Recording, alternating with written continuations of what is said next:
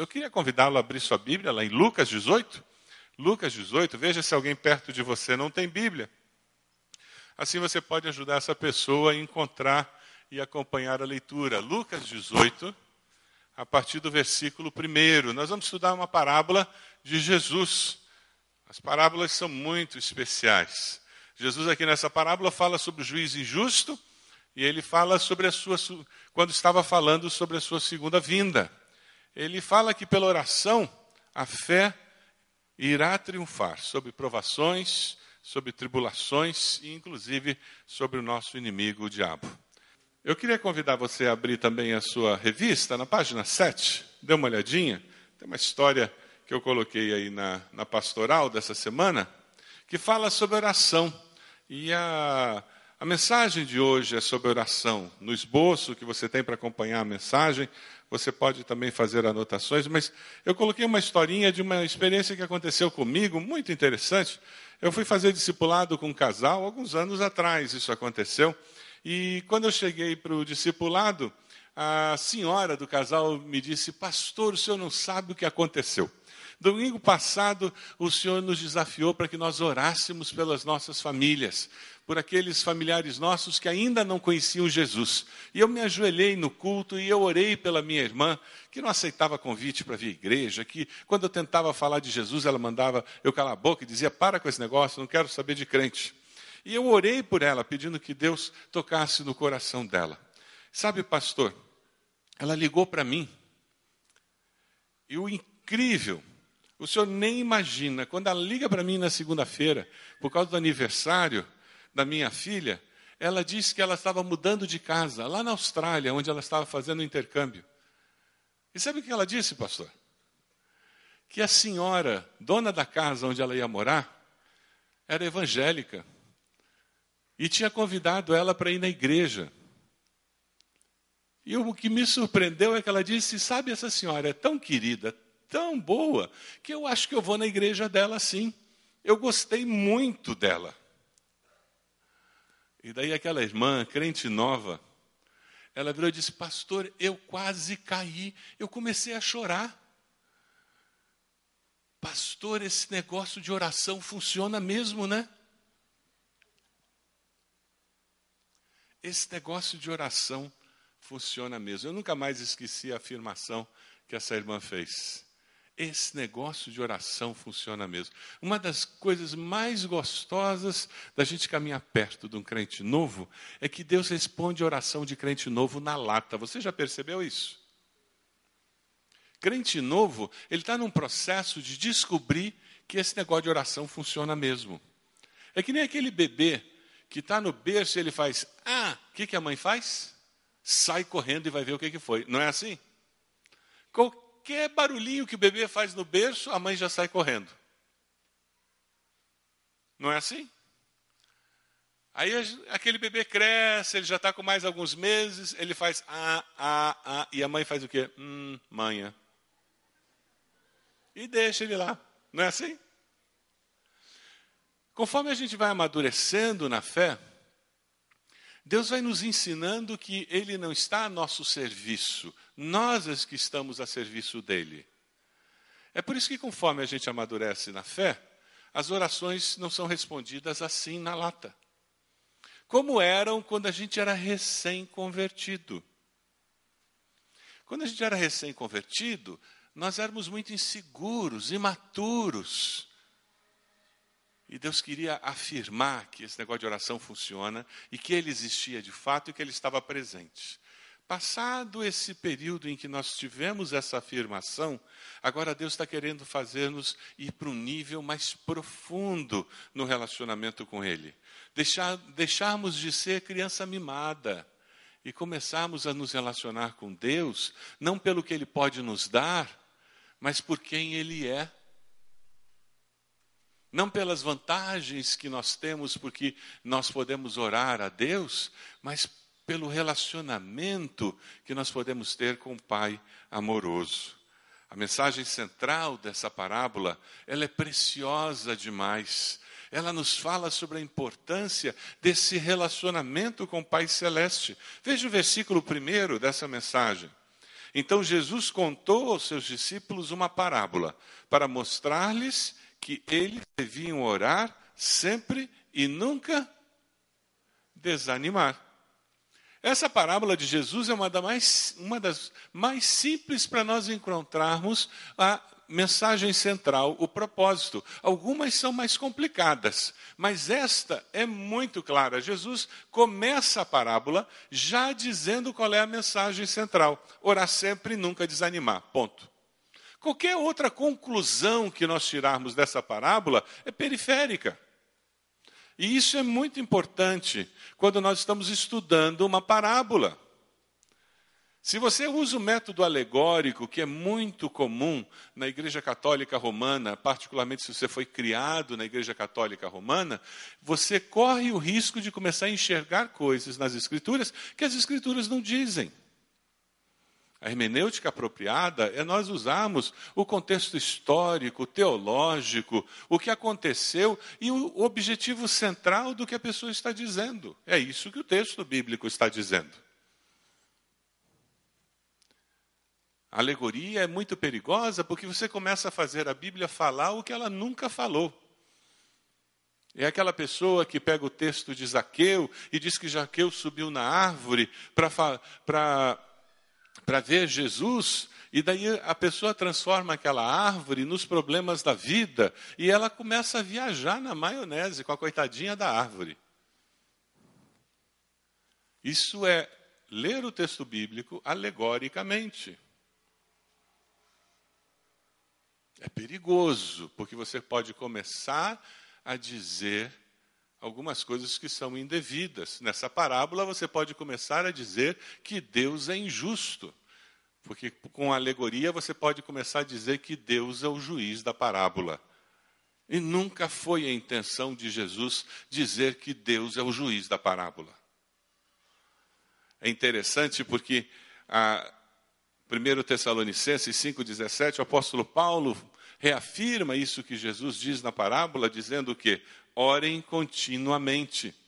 Ah, nós conhecemos esse texto, existem muitos quadros que, que usam a versão mais antiga. Qual é a versão antiga desse texto? Orai. Vamos dizer juntos? Orai sem cessar. Esse orar sem cessar tem a ver com aquela postura de busca permanente, de oração. É aquela que eu estou dirigindo o carro e eu oro, eu converso com Deus, eu estou tomando banho, eu acordei de manhã cedo, já dou bom dia para Deus e já vou conversando com Deus. Eu estou trabalhando e digo, meu Deus, como é que eu resolvo isso? Deus me ajude. Esse orar sem cessar é essa postura postura de busca de dependência ao longo do dia, que de maneira nenhuma substitui aquele tempo de joelhos dobrados na presença de Deus que todos nós temos que ter diariamente. Porque essa postura do orar sem cessar, ela é interrompida, distraída o tempo todo.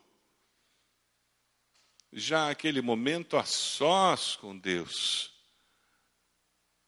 eu cortei todas as interrupções, porque eu priorizei o meu relacionamento com Deus. Ao lermos essa parábola, um texto que nos vem à mente é Lucas 21, 36. Vamos ler todos juntos? Estejam sempre atentos e orem, para que vocês possam escapar de tudo que está para acontecer e estar em pé diante do Filho do Homem. Você tem usado esse recurso que Jesus deixou para você permanecer firme diante das tentações, das dificuldades da vida? Você tem usado esse recurso para trabalhar preventivamente contra as dificuldades que surgem para todos nós? Quando está tudo bem, você tem continuado a investir tempo em oração ou você é daqueles que só ora quando a coisa fica preta? Aí eu dobro o joelho, aí eu gasto tempo em oração. Mas quando as coisas ficam calmas, tranquilas, aí eu dou uma relaxada, né? Porque afinal de contas está tudo bem lá em casa. Quando nós enxergamos o valor da oração, nós transformamos a oração no nosso respirar da alma. E quando entendemos que a oração é o respirar da nossa alma, fica mais fácil nós entendermos que é impossível viver sem orar. Não existe vida cristã sem oração. E hoje eu estou falando de um dos temas da vida cristã que produz mais sentimento de culpa no coração de quem é crente. É oração.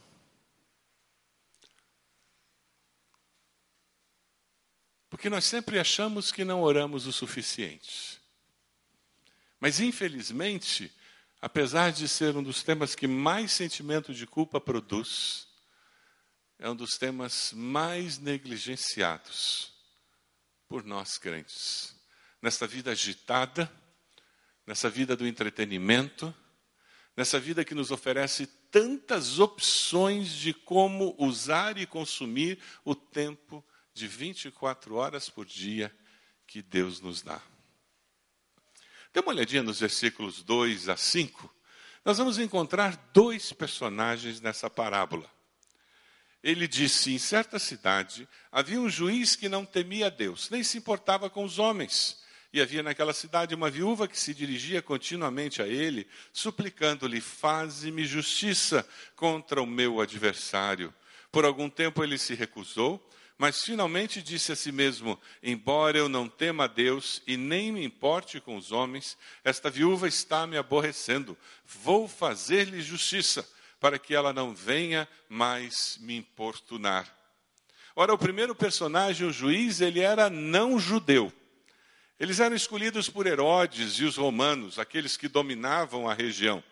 E o que fazia com que eles fossem escolhidos era a influência política e o dinheiro. É parecido com o que acontece com o STJ dos nossos dias. Não é conhecimento jurídico que determina quem é indicado para o STJ. É interesse do governo. A corrupção tomava conta daqueles dias. Não é só hoje que nós temos problemas com corrupção. E não é só no Brasil que temos problemas com corrupção.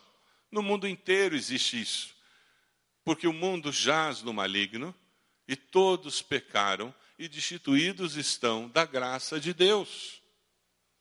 O diabo tenta nos fazer pensar que é só no Brasil, para criar uma desesperança nos nossos corações. Mas é no mundo todo.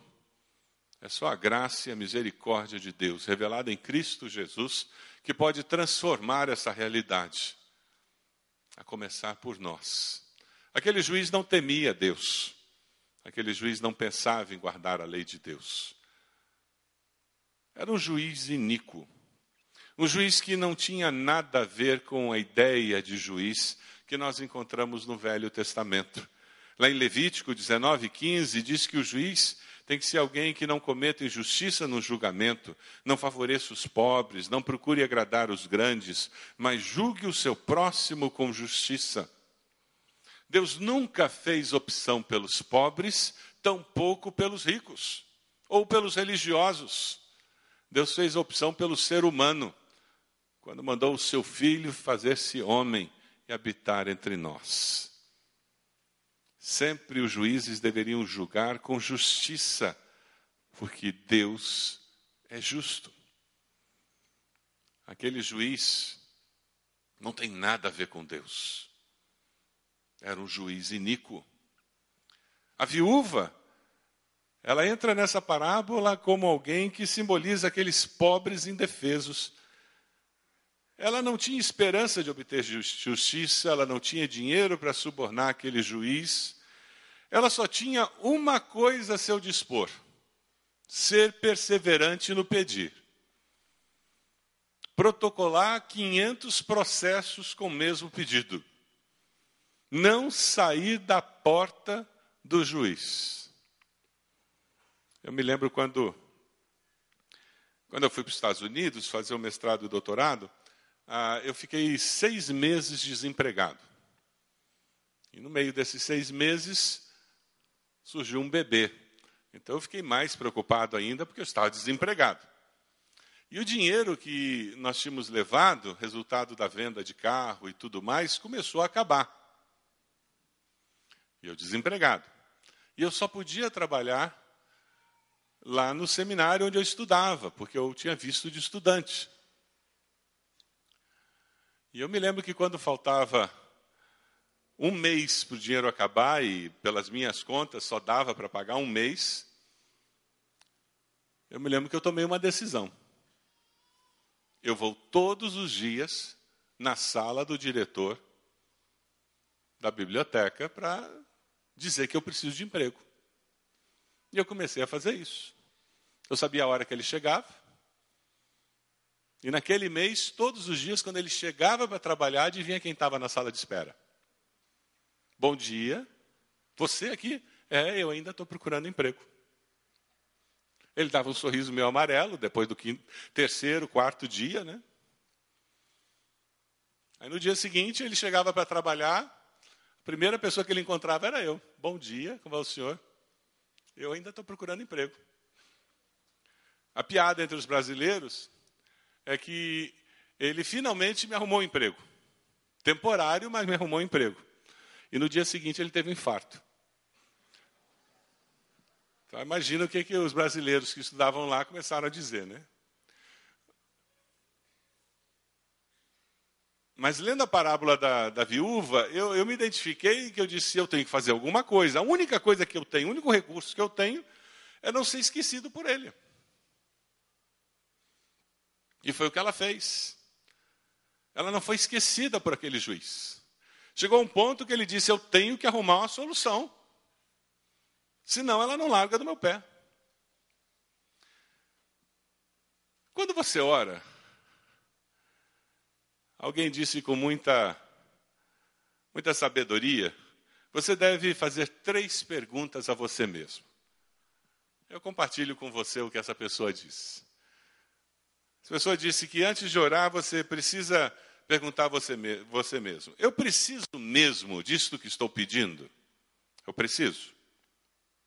A segunda é: Eu creio que adianta pedir? Porque oração é uma coisa perigosa. Cuidado com oração, porque Deus responde e você vai ter que lidar com a resposta. Cuidado com o que você pede a Deus, porque Deus responde. E terceiro, eu creio que Deus tem capacidade para me atender. Você está pedindo a Deus e você acha mesmo que Deus pode fazer isso? Você tem orado assim? Eu gostei muito dessas três perguntas. Porque ao invés de nós estarmos orando simplesmente, elas nos fazem pensar se de fato eu preciso e quero e creio que Deus pode responder. Porque aquele que pede de forma inconsequente não terá resposta nenhuma de Deus. Porque Deus não ouve as palavras que saem dos nossos lábios, não é mesmo? Deus ouve o quê? O que está no nosso coração. Eu queria que você agora formasse um grupinho de três pessoas. Vamos fazer isso agora? Dá uma mexida aí. Forme grupinhos de três pessoas. Eu queria que você respondesse as perguntas que vão aparecer aí na tela. Grupinhos de três pessoas. Vamos lá. Se precisar mexer cadeira, pode mexer, não tem problema não. Por isso que nós temos cadeiras aqui, para poder mexer. Se tem alguém meio isolado, que ficou parado, sozinho, por favor, convide essa pessoa.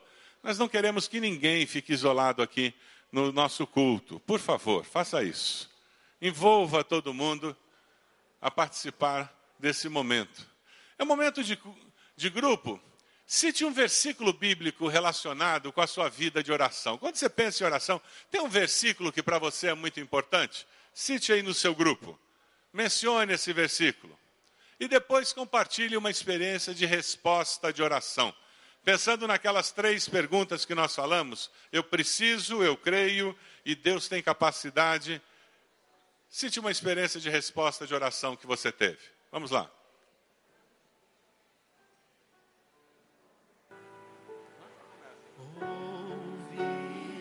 Ouve-nos, pastor divino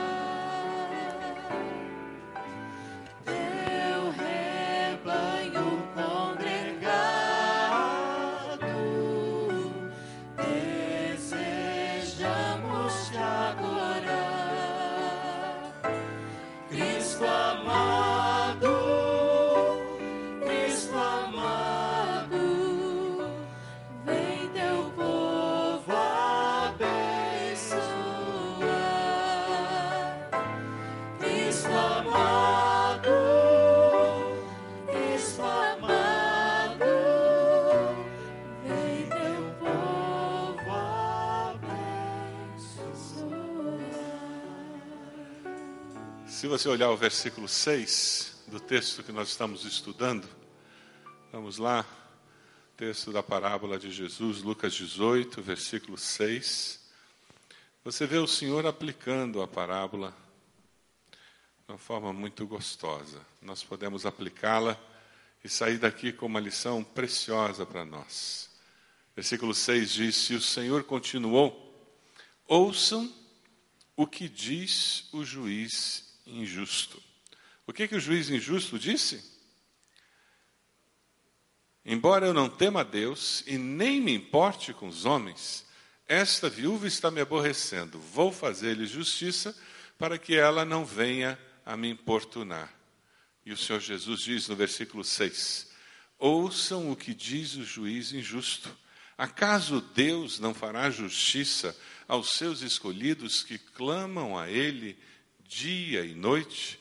Continuará fazendo-os esperar? A parábola de maneira nenhuma assemelha a Deus com juiz, mas mostra contraste. Se um juiz injusto é capaz de fazer justiça a uma viúva, quanto mais um pai amoroso dará para os seus filhos o que eles precisam. Aleluia. Vamos ler juntos Mateus 7, 7, 1, que confirma essa verdade. Vamos lá, todos juntos? Peçam e lhes será dado. Busquem e encontrarão. Batam e a porta lhes será aberta. Pois todo o que pede, recebe. O que busca, encontra. E àquele que bate, a porta será aberta. Qual de vocês, se seu filho pedir pão, lhe dará uma pedra? Ou se pedir peixe, lhe dará uma cobra?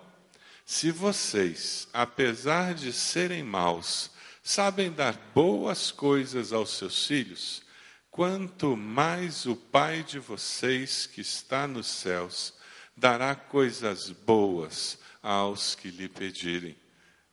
É muito fácil passar pela vida fazendo orações. O desafio é perseverar em oração, mesmo quando não vemos resultados tangíveis, mesmo quando não nos é fácil identificar respostas claras àquelas orações. Você tem perseverado ao fazer orações? Você tem conseguido registrar suas orações para que daqui a um mês, seis meses, um ano, você possa identificar que Deus respondeu à sua oração?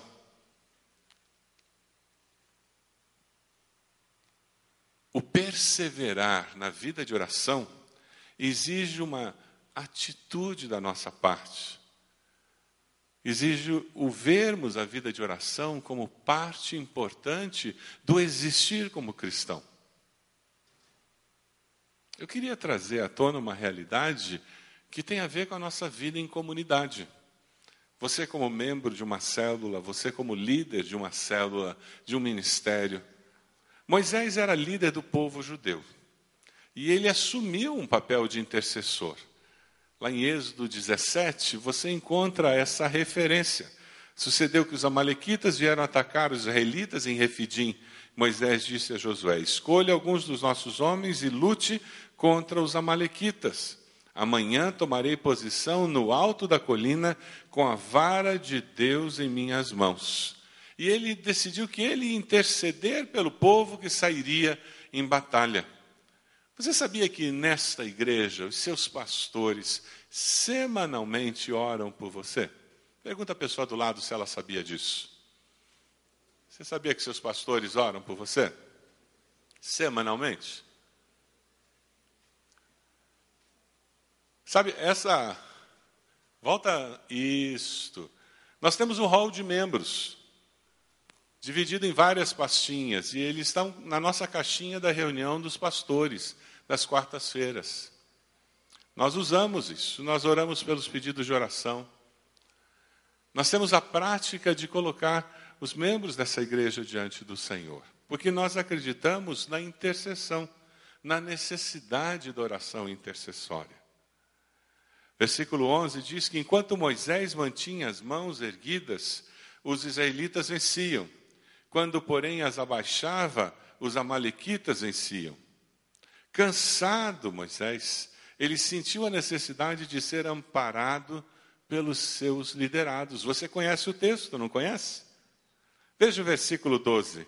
Quando as mãos de Moisés já estavam cansadas, Arão e Ur mantiveram erguidas as mãos de Moisés, um de cada lado, de modo que as mãos permaneceram firmes até o pôr do sol. Você acredita que os seus pastores, seus líderes espirituais precisam das suas orações? Pergunta a pessoa do lado se ela acredita nisso. Aí você vai perguntar para ela: Você tem orado pelos seus pastores? Pergunta para ela. Fala a verdade, hein? Deus está ouvindo. Fala a verdade. Nós precisamos das suas orações, porque as lutas são muitas. O seu líder de célula precisa das suas orações. Aquela pessoa que lidera você no seu ministério, onde você serve ao Senhor, precisa das suas orações. Líderes e liderados intercedem uns pelos outros, e a vitória será dada por Deus. Você tem orado pelos seus líderes? Você tem orado pelos seus liderados, pelos membros da sua célula? Colocado aquelas pessoas diante do Senhor? Esse é um momento especial para nós estarmos conversando sobre isso. Dá para colocar outro momento de grupo? Vamos lá, vamos formar mais uma vez um grupinho de três. Fale sobre como a oração de um líder abençoou a sua vida. A oração de um pastor, oração de um líder de célula, alguém que era líder na sua vida e você soube que essa pessoa orou por você, ou ela foi no hospital, ou ela foi na sua casa, e de alguma maneira a oração dessa pessoa foi importante na história da sua vida. Vamos lá, vamos formar grupinhos de três e ter esse tempo de compartilhar.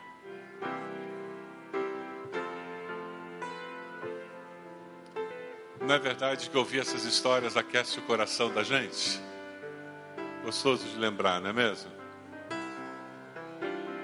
Líderes colocados por Deus na nossa vida,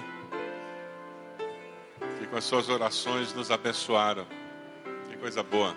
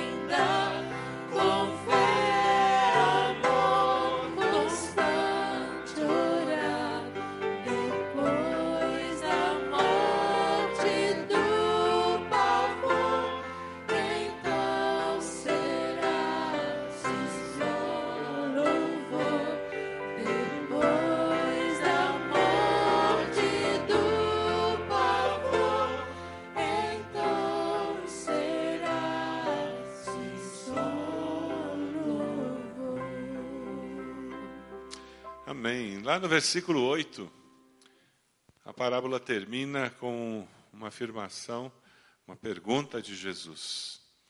Eu lhes digo, ele lhes fará justiça e depressa. Contudo, quando o filho do homem vier, encontrará fé na terra? Lembram que nós falamos sobre a oração como aquela grande prevenção contra a desesperança, contra a fraqueza no meio da tribulação, das dificuldades. Oração como o grande antídoto contra a falta de fé. Jesus encerra a parábola dizendo: Será que o filho do homem vai encontrar fé na terra? Será que vocês vão perseverar nessa relação íntima com o Pai, em oração, a ponto de passar pelos momentos de turbulência, de dificuldades e mesmo assim permanecerem firmes, fiéis ao Senhor? A oração perseverante é essencial para a vitalidade espiritual. Uma vida de oração é o segredo para avivamento e para a saúde espiritual de uma igreja.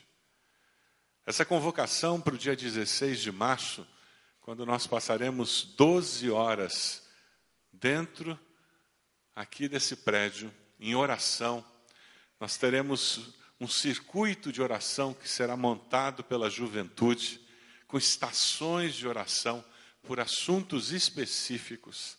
Nós teremos oportunidade de estar em lugares diferentes, participando de eventos diferentes, organizados por ministérios da nossa igreja durante aquelas 12 horas. Teremos dois cultos em que seremos desafiados à santificação, a buscarmos a Deus com maior intensidade. Você pode imaginar o potencial que existe para que naquele dia 16, nós como indivíduos e a nossa igreja como corpo, como família de Deus, nós temos um momento de reavivamento, de, de reafirmação de propósito. Essa, essa é a grande convocação que está sendo feita. Nós queremos que a nossa igreja seja uma igreja de oração, amém? Nós queremos que as nossas famílias sejam famílias que orem, amém? Você quer que o poder de Deus se manifeste na sua família? na sua igreja. É isso que nós queremos. O que nos impulsiona a perseverar em oração é a fé que nós temos de que Deus responde a oração. Você está perseverando, vivendo uma vida de oração? Faça uma avaliação rápida. Seja sincero com você. Por dia, quanto tempo você gasta em oração?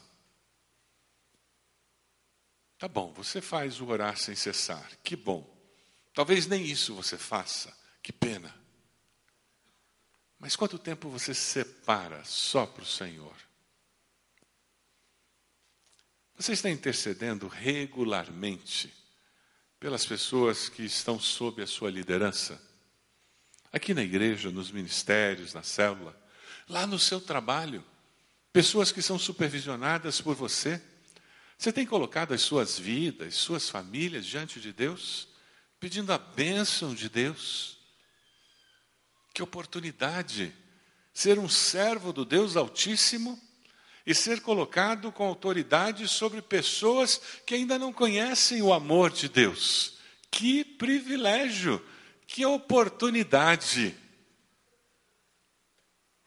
E tudo começa com intercessão por essas pessoas. Você está intercedendo pelos seus líderes? Olha, eu tenho que confessar, meus irmãos, eu reclamo mais da Dilma do que intercedo por ela. Eu tenho que confessar que essa semana eu pequei.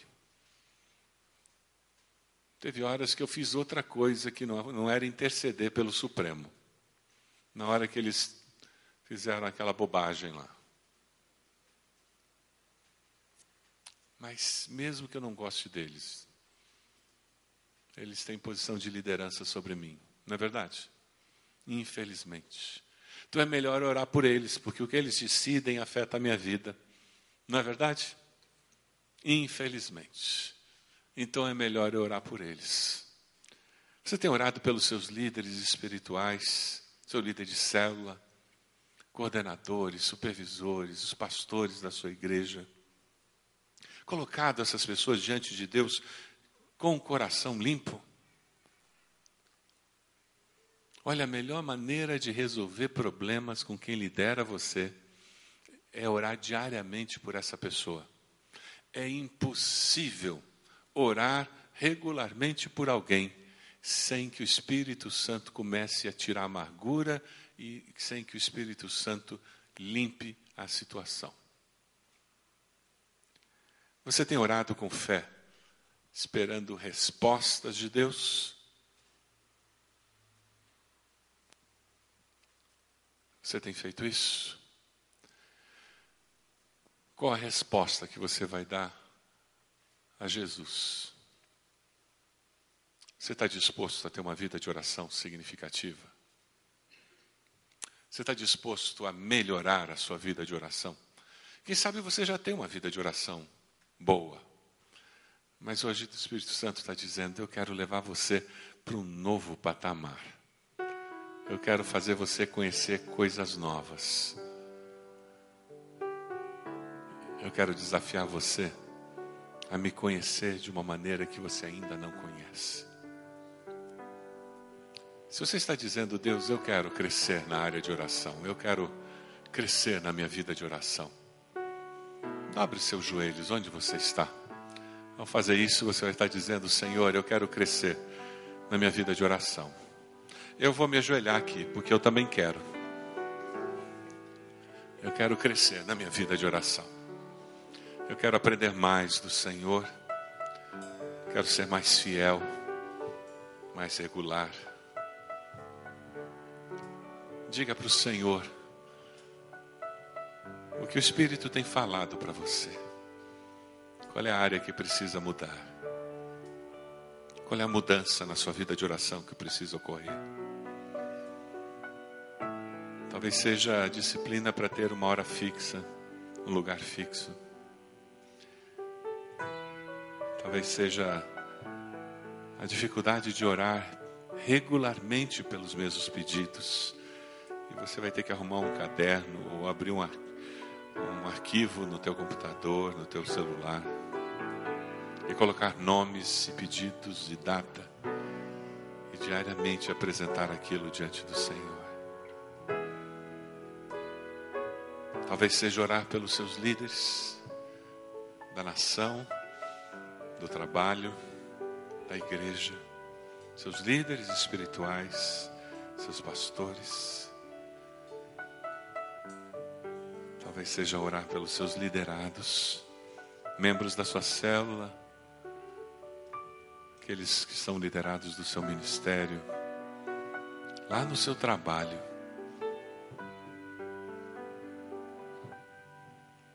A Deus, nós nos colocamos diante do Senhor de joelhos, porque queremos que o Senhor entenda que é com humildade que nós nos aproximamos, é confiando no que Cristo fez na cruz por nós, que nós nos aproximamos do Senhor. É porque nós sabemos que o Senhor ouve as nossas orações e nós cremos nisso, Pai porque nós cremos nas tuas misericórdias que se renovam a cada manhã. É assim que nós nos aproximamos e pedimos inicialmente perdão, Senhor. Perdão, Pai. Perdão, Senhor. Nós queremos um tempo novo, Senhor.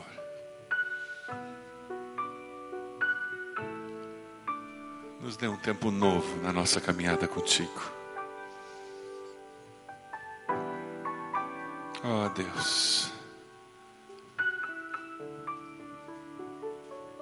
nós queremos conhecer ao Senhor mais e mais. Queremos viver sempre orando, porque a comunhão com o Senhor é a melhor coisa que existe. Louvado sejas. Exaltado seja, Senhor. Glorificado seja o teu nome. Engrandecido seja o Senhor. Sempre orando Louvado sejas. no Espírito,